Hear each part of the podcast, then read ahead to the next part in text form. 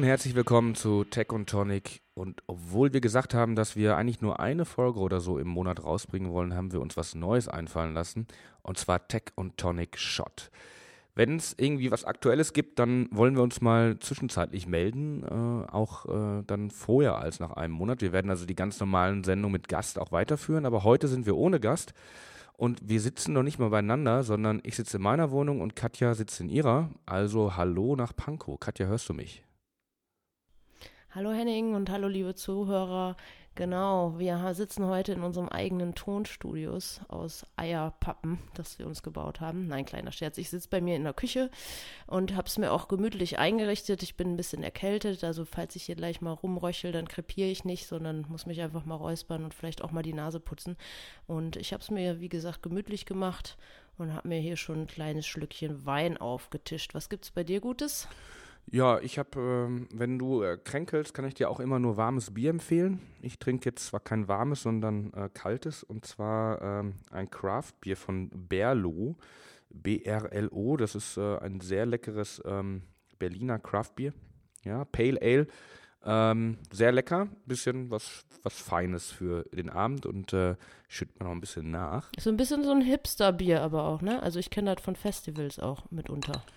Äh, aber naja, Craft Beer ist ja generell so ein bisschen hipsteresk, aber es schmeckt halt einfach verdammt gut, vor allem wenn man irgendwie 15 Jahre seines Lebens sonst immer nur die Einheitsblöcke getrunken hat und dann mal ganz froh ist, wenn man irgendwie mal eben, also ich weiß nicht, ich glaube vor drei Jahren oder vier Jahren habe ich das erste Mal halt ein Pale Ale getrunken und vorher wusste ich gar nicht, dass sowas existiert. Und jetzt äh, trinke ich das eigentlich sehr gerne. Um das ist schon irgendwie so ein bisschen so die, wie soll man sagen, das ist so ein bisschen wie so ein Urknall, ne? Wenn man mal immer diese Pilzplorre so aus Deutschland und dann trinkt man mal so ein Pale Ale oder ein IPO oder so. Ich finde, dann äh, geht einem nochmal so ein bisschen so ein Geschmacksorganismus ab, weil das ist doch, also ich mag es mittlerweile echt lieber, muss ich sagen. Auch vor allen Dingen, seitdem ich letztes Jahr in den USA war, also mag ich das schon sehr gerne so.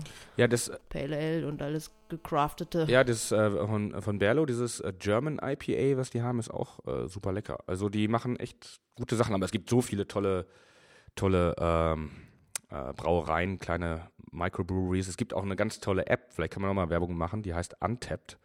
Äh, da kann man immer sehen, was man so trinkt und also was für Biere man getrunken hat und kann das so ein bisschen nachverfolgen, die bewerten und kann sehen, was seine Freunde so trinken.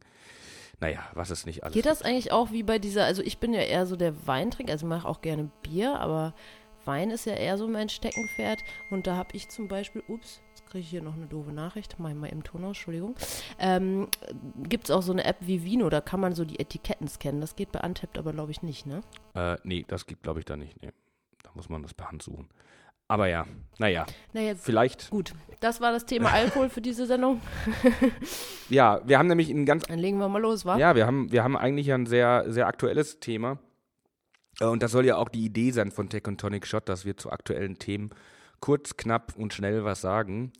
Und äh, zwar geht es darum, gestern haben die Tagesthemen darüber berichtet und auch Panorama, dass äh, die Browserverläufe von ganz vielen Menschen kaufbar sind. Also dass es Firmen gibt, die diese Datensätze zum Verkauf anbieten und dann kann man halt genau sehen, äh, was eine Person am Tag X äh, aufgerufen hat und hat quasi das Tagebuch, das Internet-Tagebuch ähm, dieser Person vor sich liegen. Also die DNA deines Internetverhaltens sozusagen. Quasi, genau. Also äh, wel hm. welche Seite man aufgerufen hat, äh, wann man sie aufgerufen hat und wo man sich da befunden hat, also in welcher Region des, der Welt.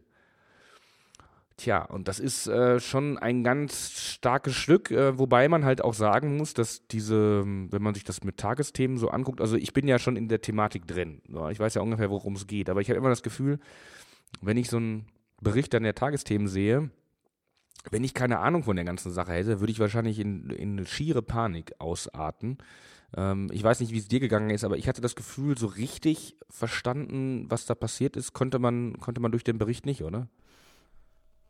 Ja, also ich bin jetzt auch nicht völlig unwissend. Ich bin natürlich nicht so im Thema drin wie du, aber wenn ich jetzt zum Beispiel mal meine Eltern nehme und die mal, könnte ich ja eigentlich mal nachfragen, was deren äh, ob die das überhaupt mitgekriegt haben oder denen das mal erklären, ob die das verstehen oder denen einfach den Link zu dem Beitrag schicken. Ich glaube, die hätten da schon ein bisschen wie Ochs vom Berg geguckt und gestanden und hätten nicht gewusst, was sie mit der Info anfangen sollen.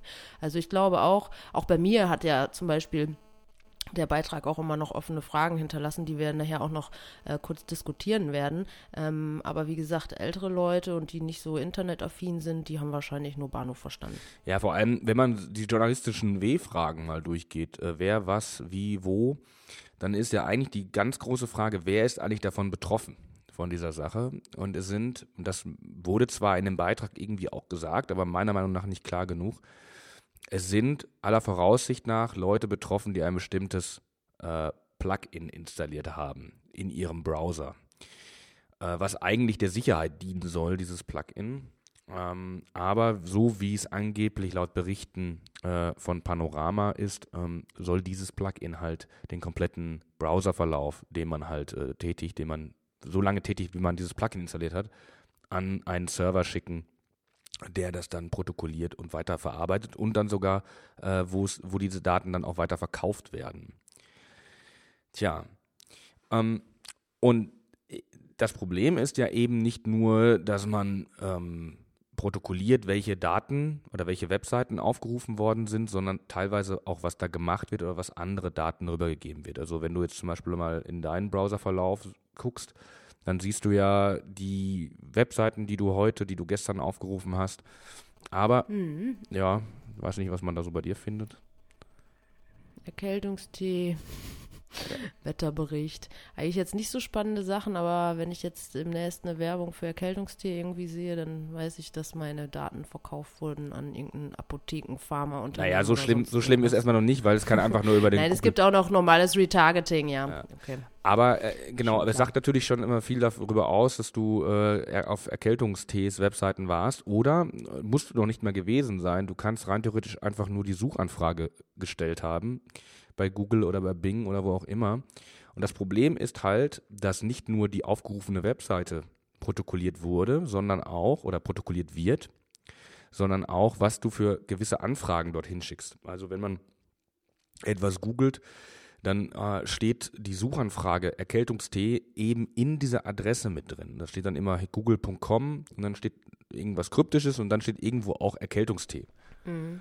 Ähm, und es gibt in diesem Beitrag, der da gestern gelaufen ist, auch ein Beispiel von einem Polizisten, der äh, einen Straftäter im Ausland anschreiben wollte oder was, ich, genau Hintergrund weiß ich nicht. Auf jeden Fall hat der wohl einen ganzen Brief, den er geschrieben hat, durch Google Translate gehauen. Äh, und Google Translate, wenn man das dann eintippt und übersetzen lässt, dann wird diese komplette Anfrage, die zu übersetzen werden soll, in die Adresszeile reingeschrieben, in die URL. Und da diese Adresszeile dann protokolliert wird im Browser und auch durch dieses Plugin, kann man natürlich. Also ich glaube, das muss noch mal kurz erklären. Wenn man das nämlich ausprobiert, dann ist es ja so, während ich schreibe, verlängert sich schon die URL, ne? okay. ne? weil das dann ja direkt äh, in Echtzeit äh, übersetzt wird. Das kann jeder auch mal zu Hause ausprobieren, damit ihr wisst, was wir meinen. Wenn man in diesen Translator dann reinschreibt, wird dieser Satz direkt in die URL. Das sieht dann fast so aus, als würde man in der URL rumschreiben. Dabei tut man das ja eigentlich in dem Google Translator Feld. Ja. Nur das als Hinweis. Genau, das wird dann im in der in dem Such Verlauf, in dem Browserverlauf gespeichert und ähm, heißt natürlich auch, jeder, der dann Zugriff auf diesen Browserverlauf hat, also so wie dieses Plugin, kann dann auch diesen Brief lesen, der dann da zur Übersetzung eingegeben wurde. Ähm, das ist zum Beispiel in diesem, Beispiel, in diesem, in diesem Beitrag von Tagesthemen äh, ich glaube, dass das 95 Prozent der Zuseher nicht verstanden haben, was, wieso, was das mit Google Translate zu tun hat. Ähm, es hat einfach. Ja, man dachte eher so, oh Gott, ich darf dieses Ding nicht mehr benutzen, jetzt muss ich mir wieder meinen alten Pons raussuchen und händisch übersetzen. Langenscheid. Das wirkte echt so als, äh, genau, ein Langenscheid oder ein Pons. Ich hatte mal einen Pons, den grünen, ähm, dass man das nicht mehr nutzen sollte, weil Google das macht, aber das ist ja dieses besagte Plugin. Ja, es gibt schon das, es gibt schon ein Problem, was man Google vorwerfen kann. Und zwar ist es nicht so klug, eben sensible Daten, und das kann halt sowas bei Google Translate auch sein, in die Adresszeile reinzuschreiben. Also in die Webadresse, die aufgerufen wird. Es gibt nämlich prinzipiell mehrere Möglichkeiten, wie diese Daten übermittelt werden können. Im einfachen Fall gibt es zwei. Einerseits, dass man das über äh, die Adresszeile weitergibt, bestimmte Daten. Oder man kann es über so ein genanntes HTTP-Post ähm, Daten weitergeben, dass diese nicht in die Adresszeile, sondern auf anderem Wege weitergegeben werden. Und das ist auch immer sinnvoll, wenn sensible Daten weitergegeben werden sollen. Und sensible Daten sind zum Beispiel, könnte zum Beispiel so etwas sein, äh, diese Suchanfrage an Google Translate, kann natürlich aber auch ähm, ein Name sein, äh, eine E-Mail-Adresse oder ein Kennwort erst recht. Ähm, und es gibt leider, leider ganz viele Webseiten und Webdienste, die diese Daten eben nicht äh, über ein Post oder ein anderes Verfahren ähm, übergeben, sondern in die Adresszeile reinschreiben. Und das wird dann immer protokolliert und auf ganz vielen Pro Sachen protokolliert. Es wird einerseits in deiner, in deiner, in deinem Suchverlauf gespeichert, äh, in deinem Browserverlauf gespeichert. Es wird, kann dann auch durch dieses äh, Plugin, worum es geht, ähm, weitergegeben werden. Und es wird auch in der Regel auf dem Server gespeichert. Der hat auch ein, eine, ein Log, eine, ein Server-Log, wo gespeichert wird, was für Anfragen gekommen sind. Und da wird dann auch jede URL, die aufgerufen wird und wenn da bestimmte Daten mit übergeben werden, diese auch gespeichert. Deswegen ist es nie klug, ähm, sensible Daten in die URL reinzuschreiben. Und wie ist das eigentlich? Also das sind ja jetzt diese Plugins, vielleicht sollten wir es nochmal irgendwie benennen, was da auch benannt wurde. Web of Trust nennt sich das ganze Ding nämlich. Angeblich ja soll so, es das sein, ja. Ja, oder soll es angeblich sein. Was ja das Gemeine an der Sache ist, Web of Trust. Ne? Da legt man all seinen Trust in so ein Plugin und denkt jetzt, man wäre sicher unterwegs und dann spioniert einen das aus und rammt einem sozusagen von hinten die Datenkrake in den Rücken. Ähm, ja, ähm, kennst du dich da mit diesen einzelnen Plugins eher aus? Du hast gerade schon darauf hingewiesen. Wir können ja mal ein bisschen auch benennen, was man besser nicht auf seinen PC machen sollte oder in seinen Browser äh, integrieren und was schon.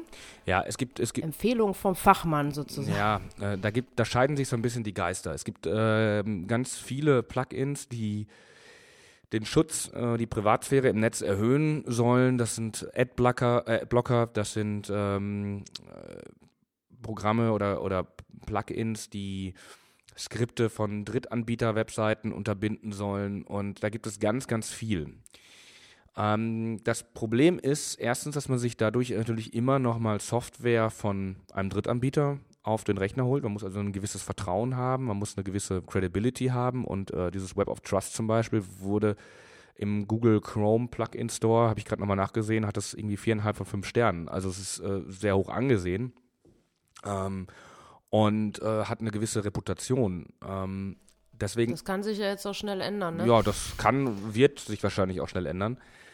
Äh, aber es gibt natürlich auch ganz viele andere Sachen noch. Ich bin der Auffassung, und das habe ich, ähm, ich habe damals meine Diplomarbeit über Browser-Fingerprinting geschrieben. Das ist nochmal wieder ein bisschen was anderes. Ähm, da geht es halt darum, wie kann man äh, Rechner oder Nutzer darüber wieder erkennen, welche Konfiguration sie haben. Also was für Schriftarten sie installiert haben, äh, welche Farbeinstellungen sie haben und so weiter.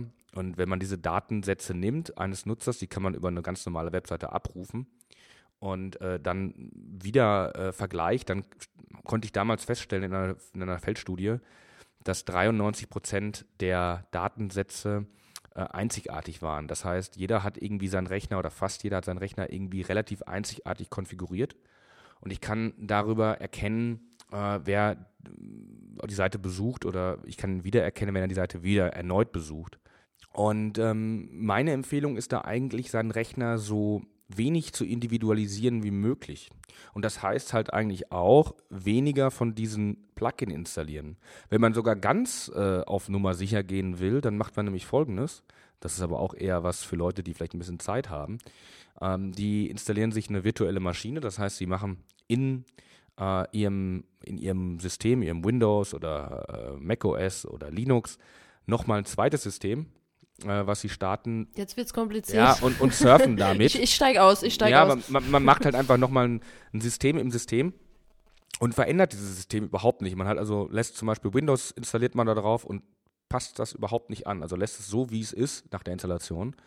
Und dann ist man relativ ähm, grau in der Masse, weil man eben seinen Rechner nicht dadurch so verstellt hat, indem man relativ viele Schriftarten installiert hat oder irgendwelche Plugins oder irgendwelche andere Software, die nämlich diesen Fingerabdruck des Rechners verändern. Wenn man einen Rechner von der Stange kauft. Wie ist das mit Desktop? Wie ist das mit dem Desktop-Bild? Ist mein süßes Hundewelpenfoto auf dem Desktop auch schon ein halber Finger Abdruck? Äh, nein, das. Zählt das dazu oder reden wir jetzt nur vom Programm? Ich meine, gut, da hat natürlich wahrscheinlich dann die externe Webseite keinen Zugriff drauf. Ich wollte das jetzt Na doch, die haben, die haben schon, die haben schon Zugriff Was? drauf. Also sie haben halt, äh, okay. ja, also sie haben halt über so Plugin, also nicht auf alles, aber äh, wenn du dir zum Beispiel Office installierst, dann hast du, werden auch gewisse Office-Plugins mit installiert, damit du in deinem Browser Word-Dokumente sehen kannst oder so. Ähm, hm. Und äh, das kann man halt über eine Webseite auslesen. Du kannst über die Webseite zwar nicht auslesen, was für ein Hintergrundbild du installiert hast, du kannst aber über die Webseite ausrufen, welche Hintergrundfarbe du eingerichtet hast. Ähm, das heißt, du kannst deinem Desktop ja auch eine Farbe geben, rot, gelb, grün. Und das kann man schon rauslesen. Das ist zwar nur ein ganz kleines Merkmal, aber äh, es macht nicht unbedingt ähm, jedes Merkmal ganz viel aus, sondern die Masse der Merkmale macht es aus. Hat jetzt gar nicht unbedingt so viel mit diesem Web of Trust zu tun. Was ich nur sagen will ist, ähm, ich würde eher dazu raten, eben diese, diese Plugins und so alle eben nicht zu installieren. Das, da wird es vielleicht auch den anderen geben, der mir widerspricht, weil es verschiedene Wege gibt, wie man es machen kann. Ich würde das eher nicht machen. Und wenn einer wirklich sich schützen möchte, der soll dann JavaScript deaktivieren, Flash erst recht nicht installieren ähm, und, und solche Sachen machen. Man muss natürlich damit nur rechnen, dass viele Webseiten dann eigentlich im Netz nicht mehr äh, zu bedienen sind, weil sie nämlich auf JavaScript oder so angewiesen sind. Es ist ein bisschen schwierig. Also es ist schwierig, sich wirklich zu schützen komplett. Ähm, du nutzt also keine Plugins privat jetzt, beruflich, privat, also einfach für dich selber. In, Hast du nichts in deinem Browser integriert? Nee, in der Regel äh, nein. Also ich verwende in der Regel keine ähm, solche Anonymisierungstools oder ähm, ja, Plugins wie Adblocker oder was auch immer. Ähm, genau aus dem eben genannten Grund. Weil's du, weil du dich ich eigentlich wieder individualisierst. Ich benutze es auch nicht, aber einfach aus dem Grund, weil ich zu faul dafür bin. Faulheit schützt, Leute. Faulheit schützt. In, äh, installiert euch einfach keine komischen Sachen in eurem Webbrowser. Seid faul wie ich und euch geht's gut, weil ich habe da auch gar keine Lust zu, mich damit zu befassen. Und manchmal glaube ich nämlich auch, habe ich schon so im Hinterkopf immer die Befürchtung gehabt, ob das so mit rechten Dingen zugeht, wenn du dann hast du sowas äh, irgendwie installiert auf deinem Rechner und in deinem Webbrowser und äh, für umsonst, irgendwie, dann nutzt ja jeder nur die kostenlose Variante und irgendwie ist es immer klar, dass sich dann das über eine andere Art und Weise monetarisieren muss. Das ist jetzt zwangsläufig nicht bei jedem Anbieter so, weil es gibt ja auch gratis, äh, ja, Free-Versions und dann irgendwie noch Premium-Geschichten, die man dann halt bezahlen muss. Ähm, aber im Grunde genommen hm, habe ich da auch gar nichts für über für sowas. Naja, also ähm, ich bin schon dafür, dass man sich auf eine gewisse Art schützen soll. Also es geht eigentlich immer darum, es gab ja zum Beispiel auch den Fall, dass man, äh, das wurde auch in dem Bericht erwähnt, äh, ganze Berichte von irgendwas zu lesen sind. Da, das war so, ähm, da hat irgendeiner ein, ein Google Doc oder irgendein anderes Cloud-Dokument, äh, Apple iCloud, ich weiß es nicht, ähm, angelegt, äh, was eine sehr kryptische URL hat. Ähm, und der oder diejenige geht natürlich davon aus, naja, es kennt ja niemand diese URL, brauche ich jetzt auch keinen Passwortschutz machen und ich schicke das vielleicht nur einem Freund von mir, weil der da auch mit dran arbeitet. Äh, wenn man aber natürlich diese URL kennt, und das ist ja jetzt durch dieses Problem, was da beschrieben wurde gestern, äh, ähm, ist jetzt aufgetaucht, dann ähm, kann man natürlich in dieses Dokument reinschauen, wenn man diese URL kennt, weil sie halt freitergegeben, weiterverkauft oder wie auch immer wurde. Deswegen macht es schon Sinn, eigentlich immer das, was man irgendwie im Netz macht, was man verschickt, das gilt auch bei E-Mails, das geht bei äh, Chatnachrichten. Man muss immer davon ausgehen, erst einmal, dass es nicht geheim ist. Wenn man es geheim machen will, dann muss man es auch schützen. Und dann muss man es schützen durch ein Passwort oder durch Verschlüsselungsverfahren, bei E-Mails zum Beispiel, ähm, um, das, um dem zu entgehen. Und äh, alles, was man erstmal ins Netz stellt und es nicht, auch wenn es unter einer kryptischen URL läuft, ist erstmal öffentlich. Auch wenn man das für unwahrscheinlich hält, aber dieses Beispiel zeigt es halt. Also ähm, eine gewisse, eine gewisse Vorsicht bzw. ein kluges Mitdenken äh, kann nie schaden. Und äh, Klug. was K-L-U-K, ne? Das sind Genau. aber leider sehr wenige Leute. ja, Nein, ich meine, wollte damit sagen, es ist natürlich ein sehr schwieriges Thema. Ich glaube, viele Leute steigen einfach dann auch schon aus. Man hat natürlich auch nicht zwangsläufig äh, so ein Wissen angeboren, wie du es jetzt hast. Äh, ist ja auch nicht ist angeboren, ne? Auch mit Also- viel Arbeit vom. Nein, ich sag ja, aber du hast ja jetzt Wissen, das hast du dir ja äh, erarbeitet und angeeignet. Ähm, das war jetzt nur so, so überspitzt formuliert, wie viel Arbeit dahinter steckt. Ne? Man hat es nicht in die Wiege gelegt, muss sich halt damit auseinandersetzen. Das ist ein sehr kompliziertes Thema. Viele Leute haben nicht das technische Verständnis, glaube ich, darüber. Aber äh, es gelten hier eigentlich die Regeln wie im reellen Leben. Wenn ich etwas an, ein, irgendwie an eine Litfaßsäule schreibe, kann es jeder lesen. Und wenn man was in ein, äh, Cloud-Dokument macht, ähm, auch wenn, äh, wenn man da kein Kennwort dran setzt, dann kann es auch jeder lesen. Und nur weil es eine kryptische Adresse hat, heißt es nicht, dass es von niemandem gelesen werden kann. Und äh, wenn ich, also das wäre das gleiche Beispiel, ich gehe in irgendeine Hinterstraße, die es gibt, und schreibe da was auf die Litfaßsäule, weil ich mir denke, ach hier in die Ecke, da guckt doch eh keiner drauf, das ist doch so abgelegen hier, äh, wer soll hier schon hingehen? Natürlich kann man da hingehen. Ähm, und ich glaube, dass, dass dieses, dieses Denken und diese, diese Sache, dass erstmal alles vernünftig zu nutzen ist, man sollte nur eine gewisse an gewissen Ecken vielleicht den Kopf einschalten, das weiß ich nicht. Das, das sollte man auch in den Medien so vermitteln und nicht einfach die blanke Panikmache, ähm, die teilweise. Aber ich habe doch jetzt gar keine Panik gemacht. Nee, nee, ich nur beziehe mich auf den, auf den Bericht, der da gestern so ein bisschen. Ach so, ja, das hörte sich so an, als wäre ich jetzt hier der Schuld. Nein, du bist, du bist ganz lieb. Du, du ja nicht. Ähm, Ah, naja, dann. Ähm, ja, aber also ich glaube, den Punkt und äh, da brauchen wir jetzt, den haben wir glaube ich auch rübergebracht. Ich würde halt empfehlen, eben nicht jedes äh, beliebige Plugin zu installieren, was Sicherheit vor äh, täuscht oder was sagt, was Sicherheit bringt. Es gibt ja auch immer ganz viele tolle Pop-ups, die erscheinen, wenn man im Netz surft. Äh, Ihr Mac, Ihr Rechner ist unsicher, installieren Sie das. Das sowieso erstmal recht nicht, weil das ist meistens ganz schlimme äh, Schadsoftware. Aber auch, äh, was man halt als Erweiterung bei ähm, Chrome, bei Safari oder wo auch immer bekommt, da ein bisschen vorsichtig sein, ähm, das eben nicht nutzen, sondern versuchen, eben seinen Rechner äh, auf andere Wege zu schützen, beziehungsweise seine Kommunikation zu schützen, indem man gut verschlüsselt, äh, ein Kennwort einsetzt, wenn man irgendwas im Netz speichert. Und man kann vielleicht noch, und das ist noch ein Appell vielleicht an Entwicklerinnen und Entwickler, eben doch wirklich darauf zu achten, dass man keine sensiblen Informationen in die URL reinschreibt. Das ist eigentlich das, was man, naja, äh, eigentlich so im Grundstudium vielleicht lernt, wenn man das studiert. Im Grundkurs lernt. Ja. Einführung IT. Ähm, wir haben natürlich auch immer noch bei jeder Sendung äh, immer noch eine, äh, ein, ein Musiklied, was wir äh, jetzt, ich weiß gar nicht, ob Katja, ob du darauf vorbereitet auch, ja? bist. Ja, also hast du, Nö. hast du was? Sonst äh, bist du nicht vorbereitet. Ja, ich, ich hätte was. Ähm, warte, aber das Blöde ist, ich bin ja so ein Mensch, der sich manchmal schlecht sowas merken kann. Ja, ich habe was. Ähm. Dann mach du mal als erstes. Ich habe einen, einen Song, der mir der Martin Oetting empfohlen hat, äh, oder eine Band, ähm, und die würde ich jetzt nämlich auch nehmen. Äh, Kaleo. Kaleo? Und äh, der Song heißt No Mhm. Good. Hört sich an wie Paleo. Kaleo. Kaleo ist so Blues-Rock-mäßig, so Stoner-Rock. Würde ich als das erste Lied No Good. Die anderen Lieder von der Platte AB sind ein bisschen lahm, äh, ein bisschen anders, äh, aber das erste Lied ist, geht gut nach vorne. Okay, ich nehme von Angus und Jul Julia Stone Little Whiskey. Ist ein schöner Song. Ich trinke zwar nur ein Little Wine heute, Naja. aber auch der Little Whiskey ist musikalisch ein, ein vollwertiger Geschmack. Ja, super. Ähm, dann haben wir unseren ersten Tech und Tonic Shot aufgenommen. Wir würden uns super freuen, wenn ihr uns bei iTunes abonniert, wenn ihr uns bei Facebook liked, wenn ihr unsere Webseite tech und tonic.de mal aufruft, wenn ihr unsere Genau, ganz viele Herzchen. ja, ge- Herzchen liken. iTunes-Rezension schreiben. Das wäre echt toll. Ähm, und wir waren nämlich ganz kurz auch mal irgendwie bei den iTunes-Podcast-Charts unter den Top 50. Ähm, aber wir müssen jetzt ein bisschen pushen, wir, Yay. Wir weiterkommen. Äh, Ja, aber ich glaube, die anderen Podcasts haben auch noch eine höhere Frequenz. Ja. Ne? Dadurch sind die dann immer. Naja, wenn jetzt immer solche, jede Woche so ein, sowas passiert, dann müssen wir jede Woche so einen so einen Shot raushauen. Äh, genau. Und ihr könnt natürlich unsere Spotify-Playlist Tech und Tonic auch abonnieren, wo ihr dann nämlich genau unsere Musikempfehlungen findet. Genau. Dann euch allen einen schönen Abend. Genau. Und dir natürlich auch, Henning. Dir auch, Katja. Und bis zum nächsten Mal. Bis bald. Tschüss.